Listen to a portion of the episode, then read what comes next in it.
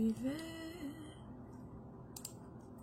e não terá vergonha de ser feliz. Cantar e cantar e cantar. Olá, povo de Deus! Eu tô no meu perfil, né? Eu tô agora com medo de ter entrado no Femenaria. Eu tô no meu, gente? Me fala. Eu tô no Femenaria. Eu tô no meu, né? Nath, gostosa, saudade já de você. Vocês estão bem? Ô, gente, vocês estão bem? Pega sua garrafa d'água aí. Bora beber água.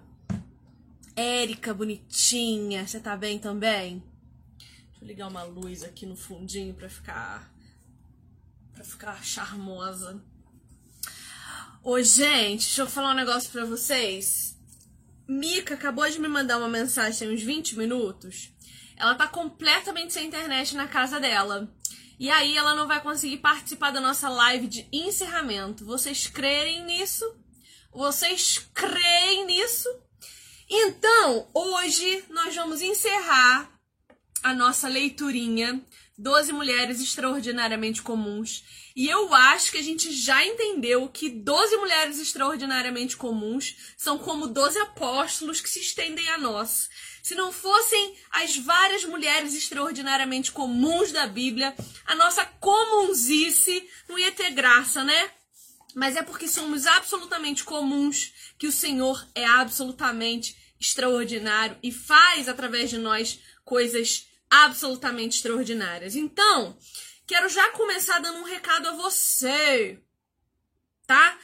A gente encerra hoje os nossos encontros de leitura desse livro do John MacArthur. Mas eu tô amando estar com vocês aqui segundas-feiras às quatro horas. Vocês também estão amando? Eu tô achando um tempo maravilhoso e eu não quero encerrar. Então, o que, que eu pensei? E aí eu quero saber se vocês vão aderir comigo. Eu pensei da gente se encontrar no mês de dezembro para ler uma literatura nacional clássica, feminina, juntas. O que, que vocês acham? Raquel de Queiroz. Vocês conhecem Raquelzinha? Minha amiga querida, caminhou comigo muito tempo na faculdade, li bastante Raquel de Queiroz. No entanto, eu não li esse livro aqui, que se chama O 15. Raquel de Queiroz é uma autora brasileira, uma das mais extraordinárias que temos. A escrita dela é extraordinariamente comum e ótima. Então, eu já fiz a divisãozinha do plano de leitura. Eu coloquei lá nos stories para você printar e ler comigo. Dividi em quatro semanas, porque teremos quatro segundas-feiras. Então, agora no mês de dezembro, nós vamos continuar nos encontrando segundas às quatro com essa leitura clássica nacional de Raquel de Queiroz. Por que, que eu quero que a gente leia literatura nacional? Porque eu acho importante que dentro da nossa cosmovisão cristã a gente amplie os nossos conhecimentos de mundo. É importante que a gente entenda que a nossa literatura ela é muito importante para nós. Por quê? Porque ela traz uh, contexto histórico para nós, ela fala para nós a respeito das culturas do nosso país, ela conta para nós histórias ficcionais que podem nos levar ao consumo da fantasia, que nos eleva em espírito. Uh, ler literatura é fundamental para o crescimento uh, espiritual da gente. Você pode não entender isso agora, mas eu te convido a estar comigo nas próximas quatro segundas-feiras às quatro da tarde aqui, para você entender como a nossa cosmovisão pode enxergar o mundo de maneira saudável, de aprendizados tantos que nós podemos ter com a literatura universal. Então, já compra o teu, tá 21 reais lá na Amazon, aproveita que o preço tá ótimo. Se você comprar hoje, a Amazon entrega rapidinho nas grandes capitais, em três dias no máximo tá aí, dá tempo de você ler planejamento é de menos de 50 páginas por semana, então não tem desculpa. Leia comigo, vamos ler, vamos crescer junto. Não quero crescer sozinha, não. Eu quero que você venha comigo. Quero que você amadureça o seu pensamento comigo. Quero que você amadureça o seu entendimento de mundo comigo. Para a gente poder caminhar, tanto bíblica quanto humanamente juntos, né? Então vamos lá para o nosso encontro de hoje. Vamos abrir a nossa Bíblia. Eu quero que a gente leia o texto de Lídia hoje, para a gente explorar o texto bíblico também, e não só uh, ficar no texto literário. Uh, vamos lá. Atos, capítulo 16, a partir do verso 11. Vou te dar uma informação interessante, que não tem nada a ver com o livro de hoje, não, mas que conhecimento amplo e expandido nos dá. No capítulo 16, a gente vê uma mudança de escrita no livro de Atos. Até o verso 5, a gente vê Lucas contando uma história. A gente vê um trabalho investigativo de Lucas para descobrir fatos e nos contar esse, esses fatos. A partir do verso 6, Lucas se inclui na história. Lê comigo lá 16, capítulo 16, 10 de Atos.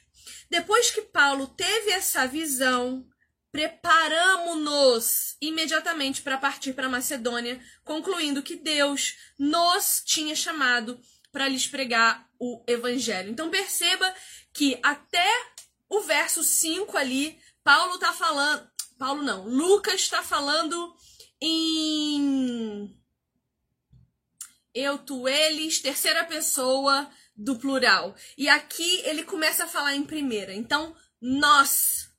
Nós fomos chamados, nós estávamos vindo, nós fomos. Então ele diz: Estou incluído nessa. Agora eu sou testemunha ocular. Então, a partir do, do capítulo 16, é, no verso que a gente vai ler, né? De 11 até o 15, Lucas é testemunha ocular do que ele está contando para nós. Então, perceba. Partindo de Troade, navegamos diretamente para Samatrócia e no dia seguinte para Neápolis. Dali partimos para Filipos, na Macedônia, que é a colônia romana e a principal cidade daquele distrito. Ali ficamos vários dias. Oi, professor. Ai, William, meu irmão querido, meu professor, meu ensinador, meu amigo. Amo sua vida. Gente, segue o William. O William é ótimo. Verso 13: No sábado saímos da cidade e fomos para a beira do rio, onde esperávamos encontrar um lugar de oração. Sentamos-nos e começamos a conversar com as mulheres que haviam se reunido ali. Uma das que ouviam era uma mulher temente a Deus chamada Lídia, vendedora de tecido de púrpura da cidade de Tiatira. O Senhor abriu seu coração para atender a mensagem de Paulo. Tendo sido batizada, bem como os de sua casa, ela nos convidou, dizendo: Se os senhores me consideram uma crente no Senhor, venham ficar em minha casa. E nos convenceu. Senhor nosso Deus, obrigada por essa tua palavra, obrigada por trazer nas tuas escrituras o ensino a respeito da vida de Lídia.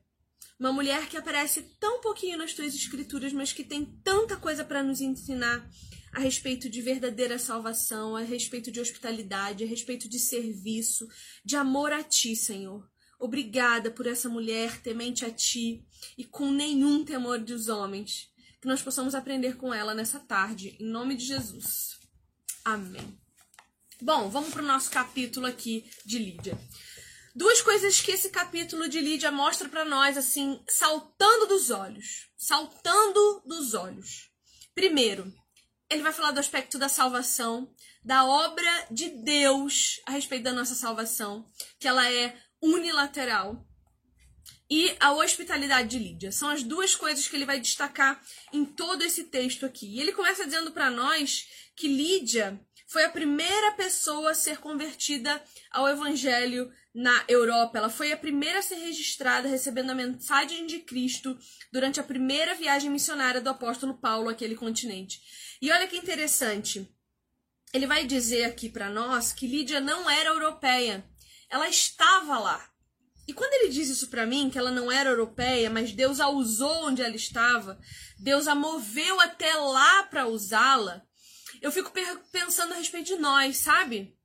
Porque às vezes Deus nos move para outro lugar que a gente não entende porquê, ele nos capacita em outro lugar e a gente às vezes não sabe porquê, mas no fim o propósito dele é feito. Então veja, Lídia foi ela ela se mudou para a cidade que era a cidade mais importante da Europa naquele momento. Ela virou uma grande empresária ali, porque a gente vai ver no próprio texto do livro que a púrpura era uma das cores mais caras, ou seja, os tecidos cor de púrpura eram os mais caros, porque para conseguir essa cor, a extração dela na natureza era muito custosa, então era o corante mais caro que existia naquela época. Então Deus a prosperou enquanto comerciante nesse lugar, para que ela tivesse condições financeiras de receber toda uma caravana de apóstolos e discípulos na casa dela, para que o evangelho fosse plenamente pregado ali.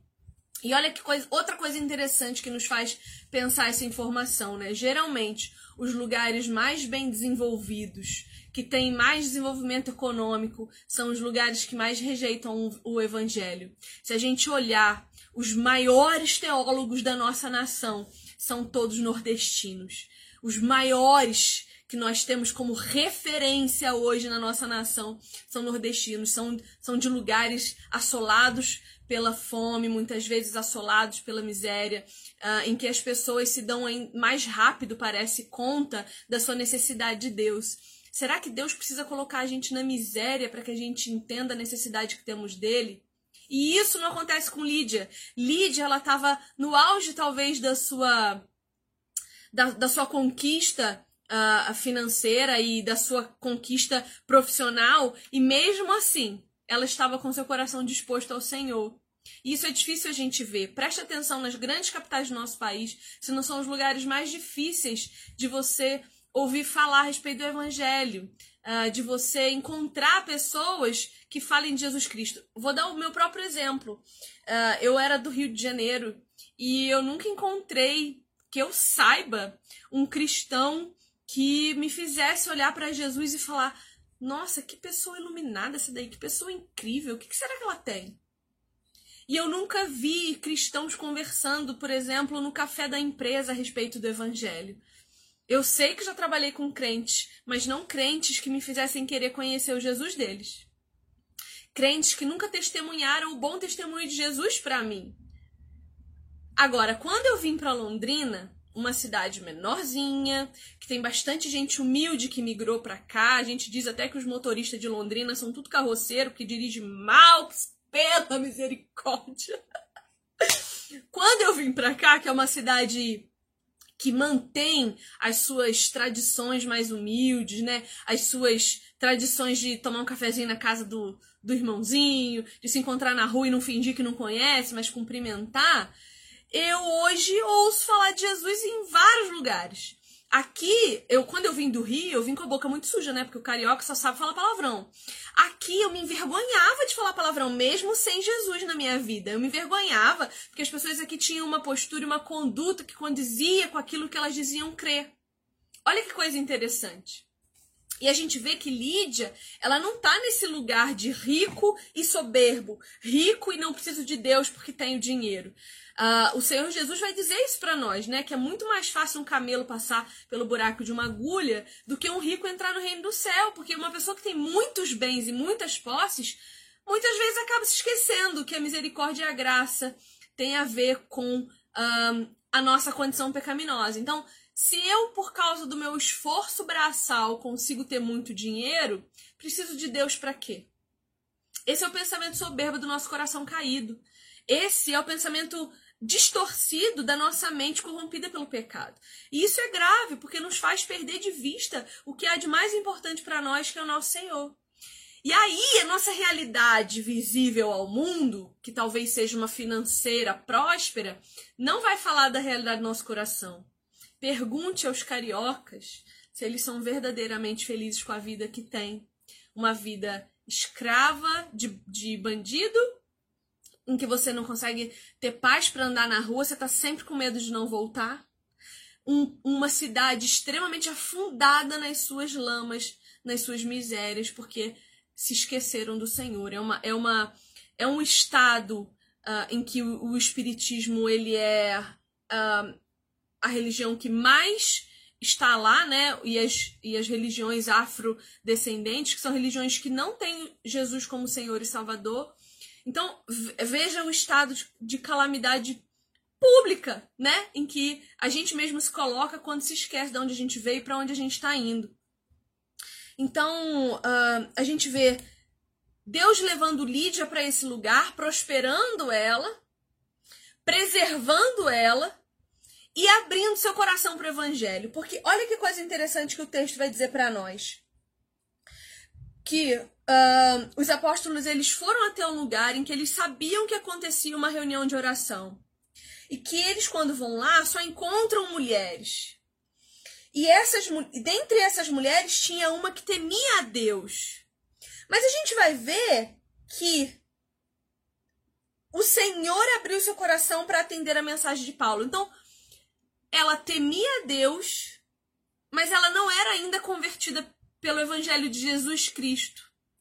Isso fala para nós o que Calvino vai chamar de processo de regeneração e salvação, em que Deus regenera o nosso coração, ou seja, o quebranta, o transforma num coração de carne, o coloca disponível para o aprendizado do evangelho, o, o transforma numa terra fértil, para que quando a gente ouça o evangelho, a ficha caia, os olhos se abram e a gente entenda quem Jesus é e atenda a mensagem do evangelho, se converta verdadeiramente. Percebe? Então, Calvino vai dizer: que antes da nossa conversão existe uma regeneração do coração. Por isso, nós somos capazes de ouvir o evangelho e recebê-lo.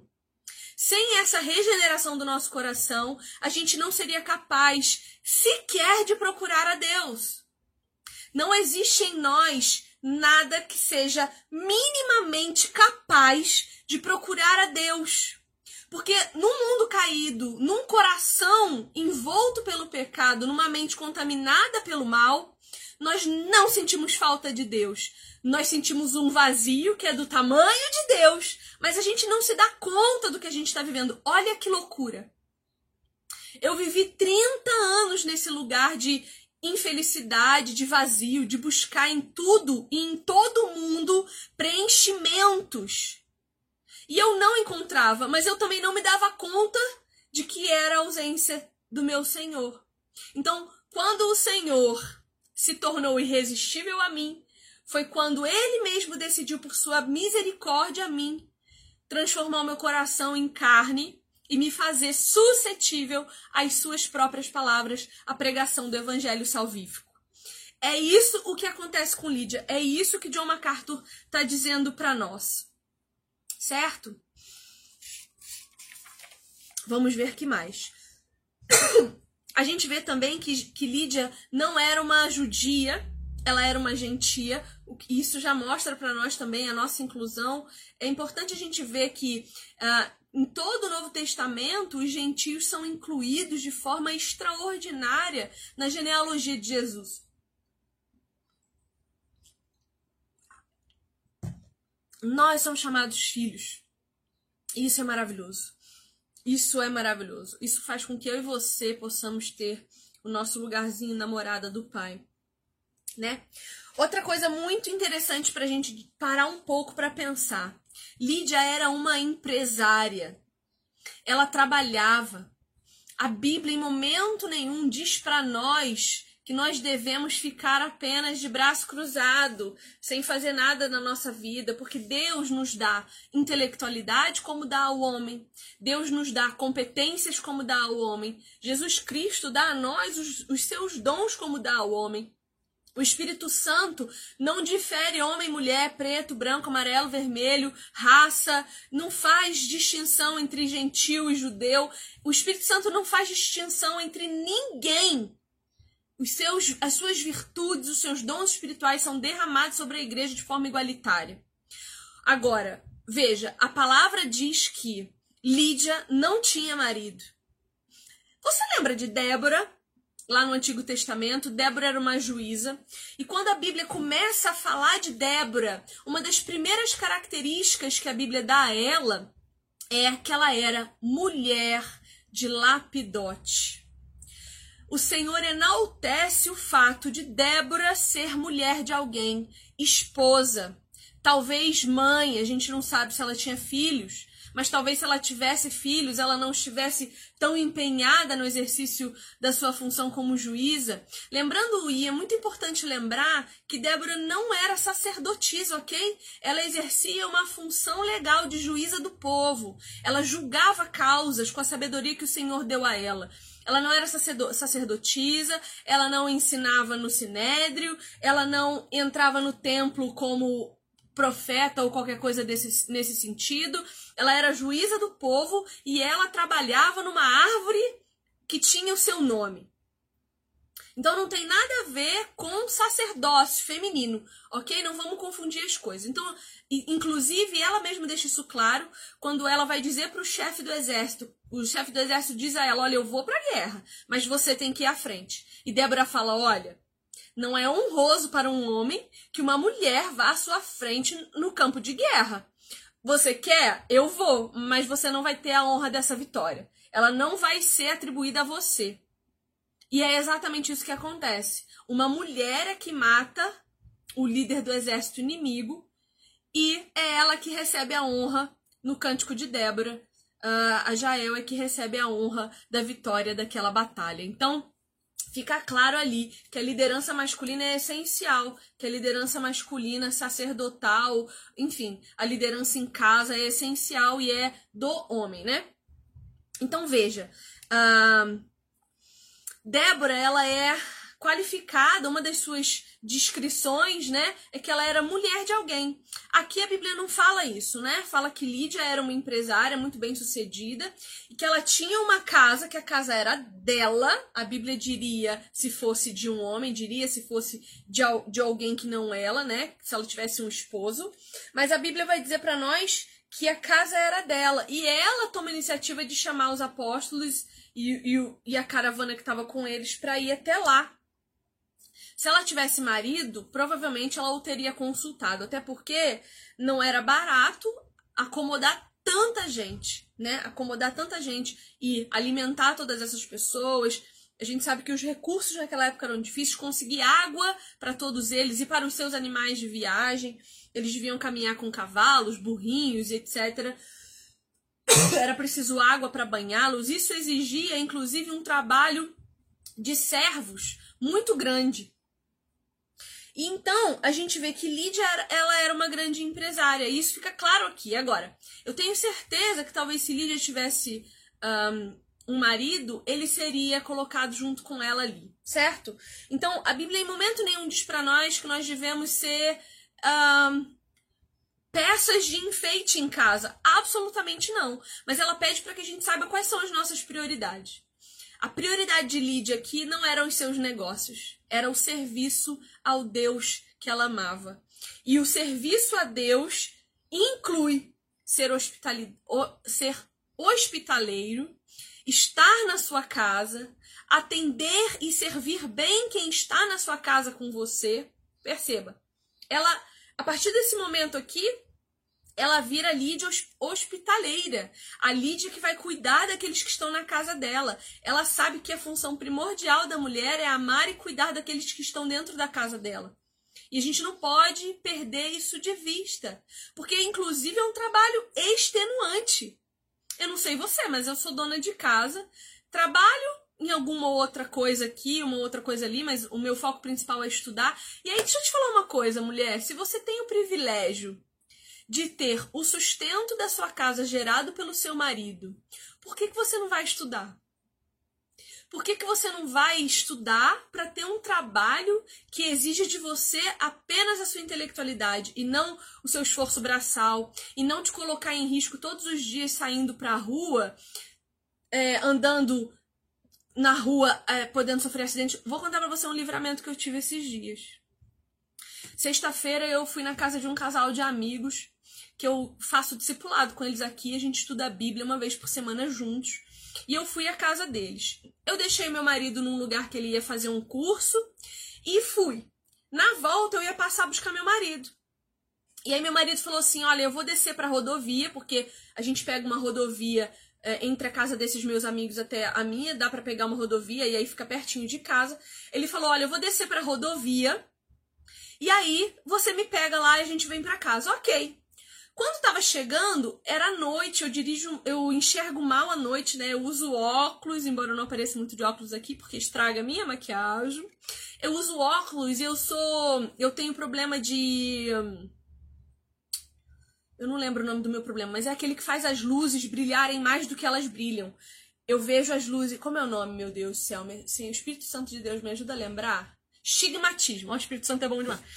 Eu tenho estigmatismo. Então, as luzes do farol me agridem muito a, a, a vista. Então, à noite eu não gosto de dirigir. E aí eu falei: vou parar, eu vou pedir pro meu marido dirigir e vou pro carona. Só que o Espírito Santo falou assim para mim: não para. Entra no carro, continua dirigindo, eu te protejo até lá. Não, não para. Falei, amém, Jesus, né? A gente tem que estar sensível ao Espírito Santo, seja no pouco, seja no muito. Continuamos, paramos no sinaleiro. Eu fui a última a passar, fiquei em primeiro lugar no sinaleiro, assim. Quando abri o sinaleiro, é um lugar bem perigoso aqui da minha cidade, que chama Brataque. É bem perigoso. Os meninos ficam do, no, no lado oposto à rodovia do, do sentido que vem para minha casa, eles ficam usando muita droga ali, crack, muita bebida. É um lugar muito perigoso aqui da minha cidade mesmo. E é, eu tava no sinaleiro. Quando eu estou sozinha, eu nem paro nesse sinaleiro, porque eu tenho medo mesmo. Mas parei. Pararam carros atrás de mim. Eu falei, beleza, aconteceu alguma coisa aqui comigo, né? Tem gente vendo testemunha. E quando o sinaleiro abriu, eu saí. Gente, na hora que eu saí, eu vi um menino vindo lá do outro lado, onde eles ficam num cantinho lá usando droga, vindo, atravessando a outra pista da rodovia, subindo no, no canteiro. E assim, passou raspando pelo meu carro. E eu falei assim com o Léo, falei, Léo do céu, eu tenho pavor desses meninos, porque eles entram na frente do carro. E aí eu olhei no retrovisor, porque eu, eu podia jurar que ele ia bater na traseira do meu carro, porque ele veio, sabe, atravessando, noiado, maluco, ele veio. E eu olhei no retrovisor, gente, quando eu olhei no retrovisor, o carro de trás bateu nesse menino, ele caiu na, na pista do lado, que é pista dupla, e o carro do lado passou por cima dele. Gente, se eu tivesse parado os três segundos para trocar de lado com meu marido, ele tinha jogado em, em, na frente do meu carro. Era eu que tinha atropelado aquele menino. Era eu. Eu fiquei desesperada, comecei a me tremer. E fomos embora. A gente viu que todo mundo atrás parou, né, pra socorrer e tal. E eu comecei a orar, eu falei, Senhor, Senhor, Senhor, obrigada, obrigada por, por esse livramento, porque eu não atropelei o cara, obrigada porque pararam pra, pra ajudar ele, porque eu não, eu não ia conseguir, eu fico muito nervosa, né, gente, essas coisas de carro. Eu já bati algumas vezes, já bateram em mim algumas vezes, já... Eu tenho pavor com esse negócio, mas eu insisto em não parar de dirigir, porque eu acho que a gente tem que superar os nossos medos. E já bateram, já bateram no meu carro em rotatória aqui, já fizeram horrores, já me ameaçaram em carro, tipo, porque mulher dirigindo, vocês sabem, né? Já agrediram o meu carro, o cara desceu do carro para bater no meu, porque eu não, eu não sei, porque eu tava na esquerda, ele tava na direita, eu não tinha como fechar ele, eu não tinha, eu não tinha como fechar ele. Eu não fiz barbeiragem. Eu tenho certeza que eu não fiz barbeiragem, mas alguma coisa aconteceu que ele ficou bravo comigo.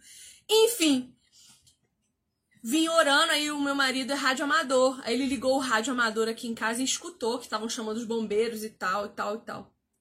Por que, que eu tô falando isso pra você? Porque a gente tá sempre se expondo a isso na rua. A gente tá sempre vulnerável. Vocês sabem, mulheres, que nós somos muito mais vulneráveis do que os homens na rua.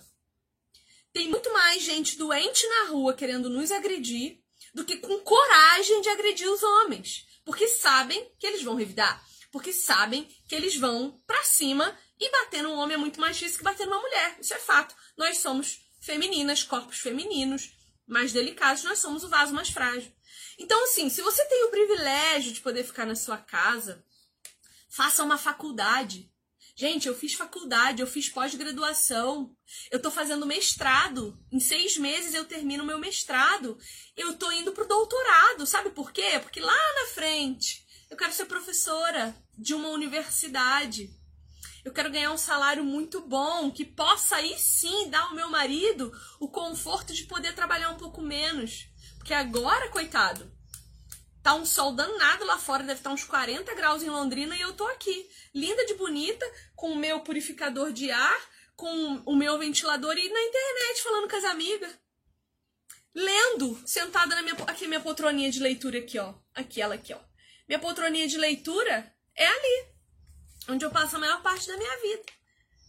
E o preço que eu pago é cuidar da minha própria casa, cuidar da minha própria cozinha, alimentar o meu esposo que eu amo de paixão, é cuidar das roupas dele para que ele saia de casa limpo, cheiroso, gostosíssimo como ele já é, é cuidar da cama que eu mesma vou deitar com ele no fim do dia, quem sabe fazer um amor maravilhoso para celebrar o nosso casamento. Vocês entendem como a nossa mente precisa ser transformada? Como ao invés de a gente ver tudo que a gente tem com lástima, e aí agora eu me ouço também, porque eu tava pensando nisso ontem, como às vezes eu sou murmuradora e chata e reclamona. E a gente precisa agradecer mais. Sabe, Senhor, obrigada porque eu tenho luz elétrica. Tem gente que não tem. Meu Deus, obrigada porque eu tô aqui na minha casinha, sentadinha, lendo e discutindo literatura na internet. Gente, tem coisa mais maravilhosa do que trabalhar literatura crescer o nosso intelecto, crescer o nosso espírito, o nosso coração, a nossa vida. Meu marido está lá fazendo um trabalho braçal, debaixo desse sol, porque o meu marido instala, instala câmera de segurança, ele entra dentro de forro da casa dos outros, num calor insuportável, às vezes sem água, que ele chega em casa com dor até para fazer xixi, porque não conseguiu beber água o dia inteiro. E eu aqui reclamando da minha vida maravilhosa, porque eu não tô na rua sendo exposta a todo tipo de perigo, trabalhando para os outros, sendo empregada de outro homem, para ganhar um salário michuruca que não vale as oito horas de trabalho mais as duas de transporte. Isso se você mora numa cidade pequena, porque em São Paulo é quatro de transporte. Você perde 12 horas do seu dia e indo trabalhar, voltando e trabalhando, fora o horário de que você tem que comer. Enfim, você tá entendendo o meu raciocínio? Talvez eu tenha certeza aqui, ó, não vou dizer que tenho certeza, mas temendo a Deus, talvez eu possa dizer que tenho certeza que Lídia, se tivesse marido, era o marido dela que estava cuidando da empresa dela e ela ia estar no mesmo lugar, no, no lugar de oração na beira do rio. Porque ela ia ter esse tempo. Só Lídia sabe o sacrifício que ela teve que fazer de deixar um funcionário cuidando das empresas dela para poder estar aos pés do Senhor Jesus junto com os apóstolos, entendeu? E eu não estou dizendo para você que você não pode trabalhar, não. Perceba, perceba a nuance aqui. Você pode, você deve, é maravilhoso. Mas a que preço? É um preço digno de ser pago? É um preço agradável mesmo de ser pago? Por que você não vira uma empreendedora para a glória de Deus? Uma empreendedora que honre o reino que, que talvez empregue duas, três funcionárias. Para que mais? Ganhe o suficiente para fazer a sua família feliz. Ganhe o suficiente para estar em paz com seu Deus. Trabalhe o suficiente para ter tempo de ler uma literatura agradável e discutir com as suas amigas. Trabalhe o suficiente para ter tempo de ler a sua Bíblia de conhecer o Deus a quem você serve, porque é com ele que você vai passar o restante da sua eternidade. Sabe? E o teu galardão, você está trabalhando para ele? A Bíblia promete para nós um galardão no céu, minha irmã. Você está trabalhando para ter esse galardão? Você está pregando o evangelho? Se você trabalha fora porque precisa, tudo bem, comece a orar para o seu marido ganhar mais. Ou para você conseguir um marido que tenha a capacidade de te dar o privilégio de poder descansar, de poder gerar os teus filhos e fazer parte da educação deles na sua casa. Ensiná-los na sua casa os princípios e os valores fundamentais da fé cristã. Para que sejam homens e mulheres decentes amanhã, maridos e esposas decentes amanhã. De que adianta ganhar o mundo inteiro e perder a sua salvação? Digo mais, de que adianta ganhar o mundo inteiro e perder a sua paz? E perder a sua dignidade? E perder as suas folgas? Por que, que a gente luta tanto contra isso? Folgar é tão bom, gente. Olha, eu fui tão sistematicamente doutrinada a trabalhar feito uma cachorra que hoje eu peço ajuda ao meu marido para me ensinar a descansar. Semana passada, não sei se vocês deram minha falta, mas eu dei uma sumida. Tô desde sexta-feira sumida desse Instagram. Eu não sei se vocês perceberam, mas eu tô sumida porque eu tive uma pré-crise de burnout. Eu, eu achei que eu fosse parar no hospital. Eu achei que eu fosse surtar. E eu pedi ajuda ao meu marido. Falei, meu amor, me ajuda a descansar. Eu não sei como fazer isso. Porque a nossa sociedade, a nossa criação nos massacra. Você tem que trabalhar. Se você não trabalha, você é um inútil. Se você não trabalha, você é improdutiva. Se você não trabalha, você é uma qualquerzinha aí. Você serve o seu marido? Você é submissa ao seu marido? Que trouxa, que idiota, que mulher ridícula. Você não serve para nada na sociedade. É isso que a sociedade nos diz. E aí a gente fica nessa. E aí a nossa cabeça pira e o nosso corpo psicossomatiza. Faz uns dois meses que eu tô muito doente, fisicamente mesmo. Me deu erupção na pele, me deu é, é, rinite alérgica. Semana passada eu mal conseguia falar, gente. Eu, eu ainda tô com dificuldade para dormir, porque quando eu deito, o meu pulmão comprime e eu não consigo respirar. E não é, não é Covid, não, é rinite com sinusite dor de cabeça, enxaqueca. Semana retra... Aí eu desenvolvi, sabe o quê? Intolerância a glúten. Eu não posso mais passar perto de glúten. Leite, eu tô alérgica à lactose. E acho, ainda tô te fazendo testes de, de alergia, eu acho que ovo também eu não posso mais. Que vida que é essa? Por quê? Porque eu tô há 35 anos ouvindo do mundo que se eu paro em casa para servir o meu lar, para servir o meu marido e ser mantida por ele, eu sou minútil, imprestável, vagabunda e nojenta e eu preciso ser morta, porque é isso que o feminismo também diz, viu? Estuda aí. Estuda aí as feministas dos últimos 30 anos. Você vai ver uma delas dizendo para nós que devíamos ser proibidas de sermos donas de casa. Porque isso envergonha o que é ser mulher. Se não me engano, Beauvoir falou isso. Ok? Então preste bem atenção no que nós temos acreditado. Eu acreditei tanto nessas mentiras que hoje eu não consigo me livrar delas. Eu batalho muito para conseguir descansar. Porque eu acho que às 9 horas eu tenho que estar sentada nesse computador e que às 11 da noite eu tenho que estar ainda sentada aqui. Porque se eu não produzo, eu sou um inútil. E aí, sabe o que acontece? O que eu tento produzir fica horrível porque eu não consigo me dedicar a tudo. Porque eu tô exausta, porque eu tô cansada. E eu tô te contando isso aqui morrendo de vergonha. Morrendo de vergonha. Porque eu confio no Deus em que eu sirvo. Eu confio no meu Senhor, eu sei que a mim nada vai faltar. Eu vou ter tudo que eu preciso. E que se eu tô aqui sofrendo hoje para aprender a rejeitar a cultura desse mundo, você também pode estar. Então eu preciso compartilhar com você o meu pecado, para você saber que você não está sozinha no seu pecado, que a idolatria do ego é um pecado e a gente precisa lutar contra ele. A gente precisa olhar para as nossas casas com mais compaixão, com mais amor e para os nossos maridos como amigos e não inimigos. Servir ao homem que a gente ama é muito mais valoroso do que servir a um empregador na rua que vai te pagar R$ 1.200, R$ 1.500 para amar o trabalho que enriquece ele. E perceba, Lídia provavelmente teria deixado as suas empresas para o seu marido cuidar para poder passar mais tempo com os apóstolos e com os discípulos, ouvindo e aprendendo de Jesus.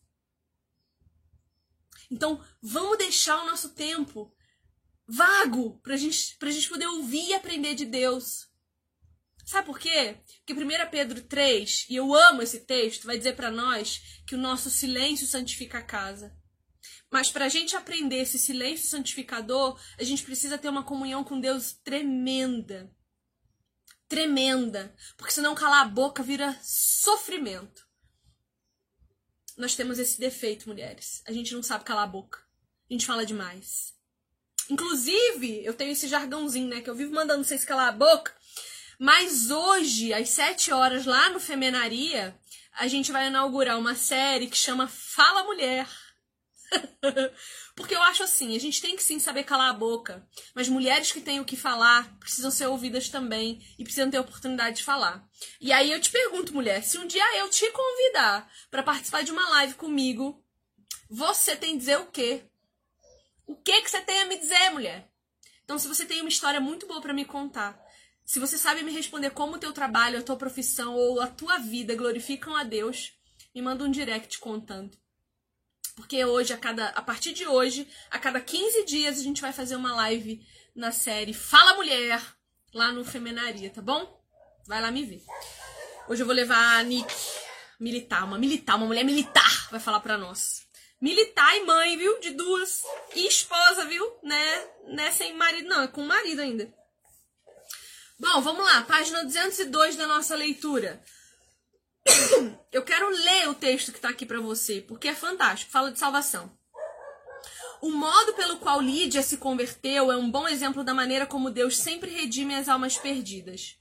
Pela perspectiva humana, podemos pensar que estamos buscando a Ele, que confiar em Cristo é uma simples decisão que situa, que se situa na esfera da nossa própria vontade, ou que somos soberanos sobre o nosso próprio coração e sobre os nossos sentimentos. Nós não somos. Na realidade, sempre que observamos uma pessoa como Lídia buscando verdadeiramente a Deus, podemos ter certeza de que Deus a está atraindo. Sempre que alguém confia em Cristo, é Deus que abre o coração para crer.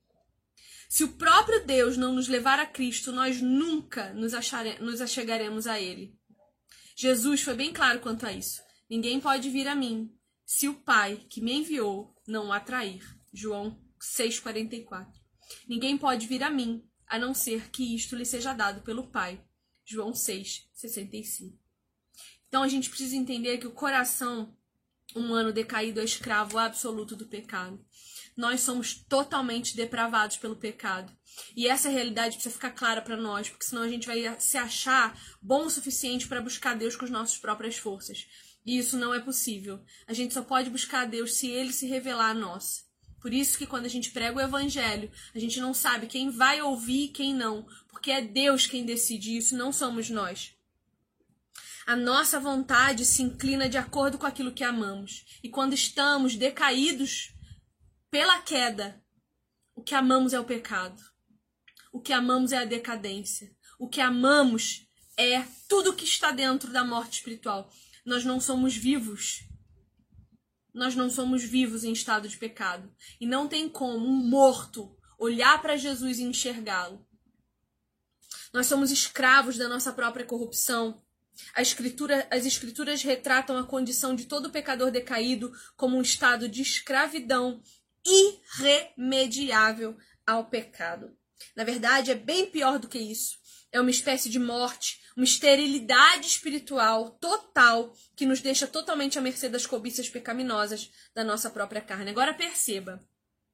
Se Deus, em sua bondade e misericórdia, é capaz de tirar a nossa esterilidade espiritual e nos levar à vida e nos mostrar a Cristo e nos fazer morrer e renascer com Ele em novidade de vida, que dirá Deus não pode fazer com o nosso ventre?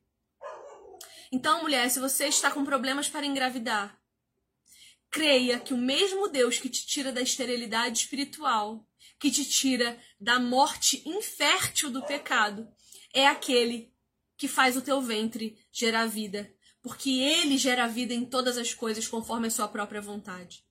Então, às vezes, você ainda não engravidou porque não é o tempo, ou porque Deus tem um propósito para o seu filho. Então, espere. Espere a vontade de Deus. Não busque atalhos. Uma coisa é você se tratar porque o seu corpo, por causa do pecado, não está produzindo hormônios. Outra coisa é você usar a ciência para usurpar o poder de Deus em gerar vida. A decisão de Deus em gerar quando Ele quer. E aí eu vou te falar uma coisa. Deus às vezes permite, mas o preço é caro. Deus vai permitir que você conquiste as coisas que você quer, mas o preço é caro. A gente precisa entender que a fé é um dom. A palavra de Deus vai dizer que a fé é um dom e ela é dada pelo Espírito Santo. O que mais nós podemos dizer? Já falamos da hospitalidade de Lídia. Hospitalidade é um dom, gente, espiritual. Dançar não é não, mas a hospitalidade é. Será que as dançarinas do púlpito estão hospedando pessoas? Estão cuidando de pessoas? Estão amando a Deus através do que elas podem fazer pelas pessoas com seus dons? Não quero polemizar de novo essa live. Uma coisa importante a respeito de Lídia, ela estava num lugar em que Paulo e Silas foram, foram jogados na prisão por causa da pregação do evangelho. Foram açoitados e espancados. Lídia estava se expondo a possível prisão, açoite, envergonhamento, a perder o seu negócio, a ser mal vista na comunidade. Você já deixou de falar de Jesus Cristo para alguém por medo de ser julgada, por medo de ser aquela que vai ser conhecida como a crente do rolê? Você já deixou de negar alguma coisa a alguém por medo dessa pessoa dizer: "Nossa, mas agora você é crente"? Deixa eu falar uma coisa para você. Depois que eu me converti, não sobrou um, viu? Não sobrou ninguém comigo. Todos os meus amigos de antes foram embora. Todos! E isso era Deus me dizendo que o problema não estava neles, mas em mim que andava com eles. Então perceba bem se o problema não é você. Taila, saudade, gostoso. Perceba se o problema não é você que está andando com as pessoas erradas. E nunca se esqueça de que Jesus vai negar diante do Pai aqueles que o negaram aqui. Não tenha medo de declarar sua fé nos seus negócios. Queira atrair para os seus negócios as pessoas que acreditam no mesmo que você. Porque quando as ideologias desse mundo estão sendo enaltecidas pelas marcas por aí, você podia estar fazendo diferente. Você podia estar declarando seu amor ao seu Deus nos seus negócios em detrimento da, da idolatria desse mundo. Uma vergonha você rejeitar sua fé para ganhar dinheiro, para ganhar seguidores. Uma vergonha. Uma vergonha você ser ativista de Instagram enquanto você não está fazendo nada por detrás dele, viu? Porque eu estou fazendo aqui. Eu discipulo pessoas, eu atendo pessoas,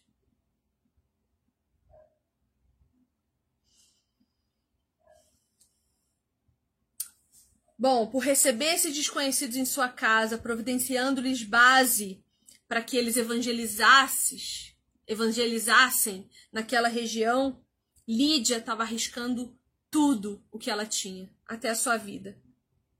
Ao abrir, mas ao abrir as portas para o apóstolo Paulo, Lídia teve a honra. Ô, gente, ô, gente, eu falo negócio pra você. Imagina Paulinho chegando aqui na minha casa. Ah, meu Deus!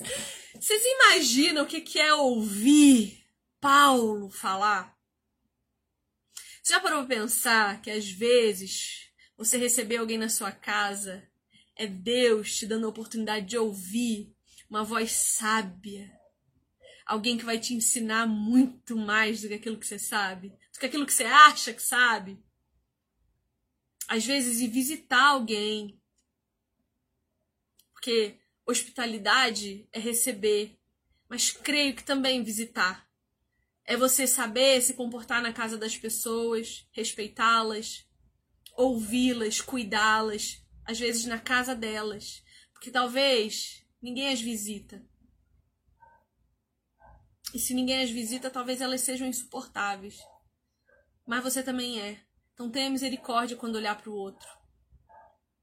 Nós somos insuportáveis para muita gente. E essas pessoas, às vezes, engolem o orgulho delas para nos suportar em amor. E a igreja está aí para isso, para te aperfeiçoar, para aperfeiçoar as suas virtudes e os seus dons, para te mostrar o poder de Deus em ação.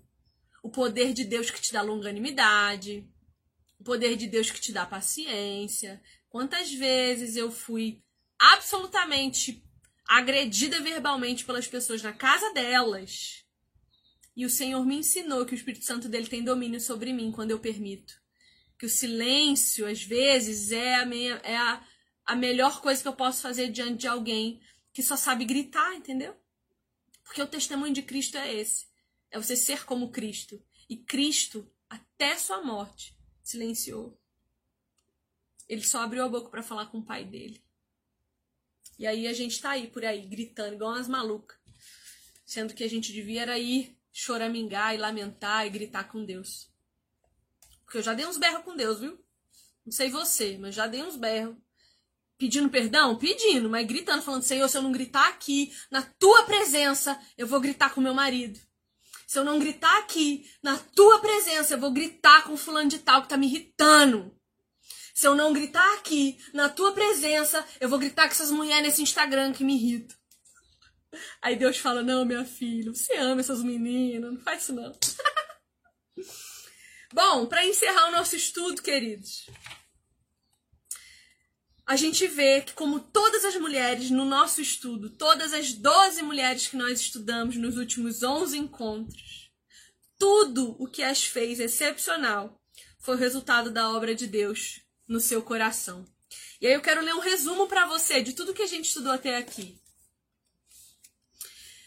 Bom, os relatos de cada uma delas exemplificam de algum modo importante uma qualidade moral ou característica espiritual que é digno de ser imitado. A gente sabe que o fruto da fé é a virtude e todas essas mulheres tiveram virtudes expostas diante de sua fé.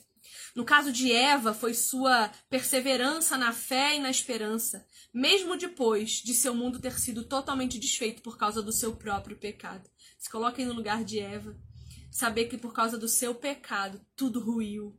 Ela foi expulsa do jardim. A vida perfeita que ela tinha acabou. No caso de Sara, foi sua esperança firme que perseverou diante de obstáculos inacreditáveis. A lição da vida de Raabe se vê. Você viu que eu pulei Sara, né? Eu não gosto muito de Sara. Ai, se você assistiu o encontro de Sara, você vai entender os meus motivos. Os meus... Pulei Sara total.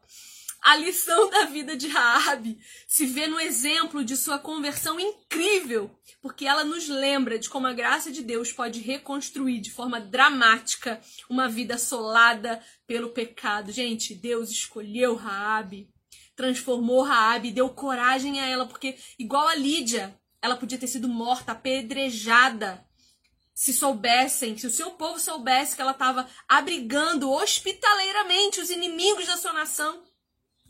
Ruth era um exemplo vivo de devoção, amor, confiança e humildade. Gente, Ruth, Ruth é uma doçura, uma doçura de mulher.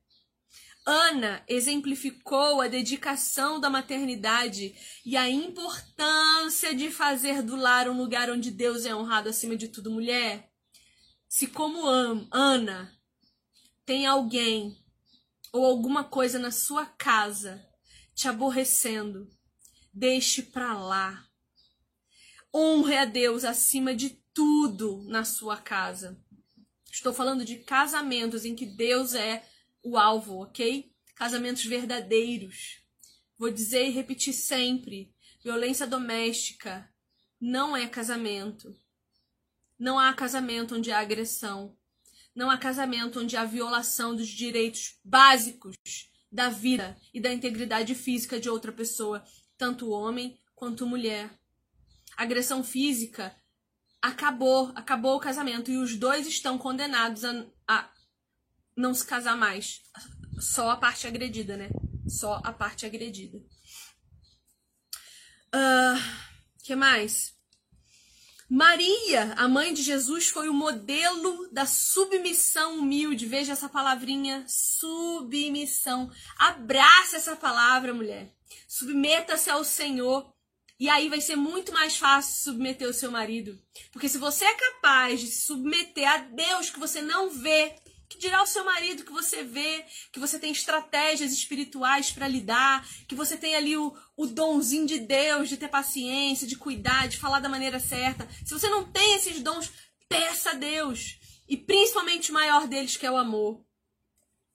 A profetisa Ana foi um exemplo adequado de como ser uma testemunha fiel da graça e da glória de Deus, uma senhora idosa que dedicou toda a sua vida ao templo. A mulher samaritana personifica uma reação entusiasmada à mensagem do evangelho.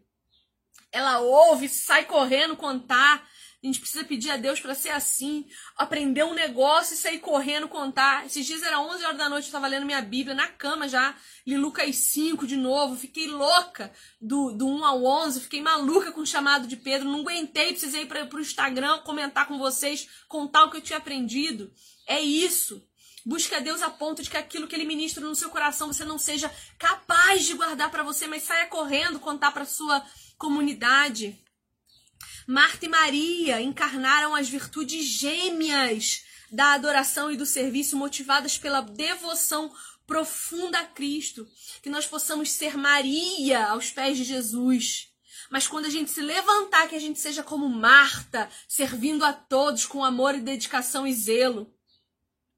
Maria Madalena era um exemplo vivo da maneira que a libertação e o perdão de Cristo levam a um grande amor busque entender o lugar que Jesus te tirou, para que você tenha plena consciência do lugar em que ele te colocou. Isso vai te gerar amor. Reconheça os seus pecados, a sua depravação. Reconheça o lixo que sai do seu coração sem Jesus. Porque senão você não tem como valorizar a presença dele na sua vida. Não tem como. E Lídia é lembrada por ter um coração que estava bem aberto para Cristo. Perceba que todas essas mulheres praticaram dons que o próprio Deus deu. Quando nós estamos inclinados ao Senhor, abertos a ouvir o que Ele tem para dizer, caminhando com outras pessoas que vão para a mesma direção, que têm o mesmo alvo, fica muito mais fácil Deus agir. Então, saia do seu sofá. Não existe culto online, viu? Não existe ceia online. Ouviu? Ouviu? O culto comunitário é feito para adoração comunitária, edificação mútua. Se você acha que tem fé estando em casa, você não sabe absolutamente nada a respeito do Deus que você diz que ama. Vai estudar sua Bíblia. Use seu tempo, mulher. Se você puder, converse com seu marido, deixe seu emprego. Vai viver uma vida de serviço ao Senhor. Vai ser feliz, tirar um cochilinho depois do almoço todo dia. Ai, meu Deus, Senhor, misericórdia. Amados, é isso então, ok? Terminamos hoje 12 mulheres extraordinariamente comuns do John MacArthur. Já tô vendo com o meu professor William da gente começar os 12 homens extraordinariamente comuns também do John MacArthur. Então, se você puder, já compre esse livro, que assim que a gente tiver uma data eu vou divulgar aqui. E aí, segunda-feira que vem, a gente vai passar dezembro lendo Raquel de Queiroz. Gente, vou falar, eu, meu sonho era passar o Natal lendo Raquel de Queiroz. Me pergunte por quê? Não sei responder por quê, mas eu queria. E eu vou realizar esse sonho com vocês. Ai, eu amo. Então, o 15 da Raquel de Queiroz. O link para você comprar o livro e me ajudar.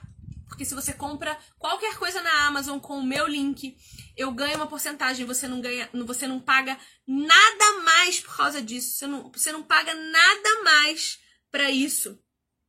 Você só me ajuda a ganhar uma pequena porcentagem de indicação. Então vai lá nos stories. Tá custando 21 reais esse livrinho aqui, meu amor. 21 de Bolsonaro. Compre e vem comigo semana que vem às 4 da tarde. Eu vou te ensinar a como enxergar literatura universal, literatura brasileira, qualquer literatura que não seja cristã, com a nossa cosmovisão cristã. Amém? Então, bora lá aprender junto. Espero você semana que vem às quatro da tarde. Obrigada por terem passado esse tempo aqui comigo. Obrigada e um beijo. Eu amo vocês demais. Tchau!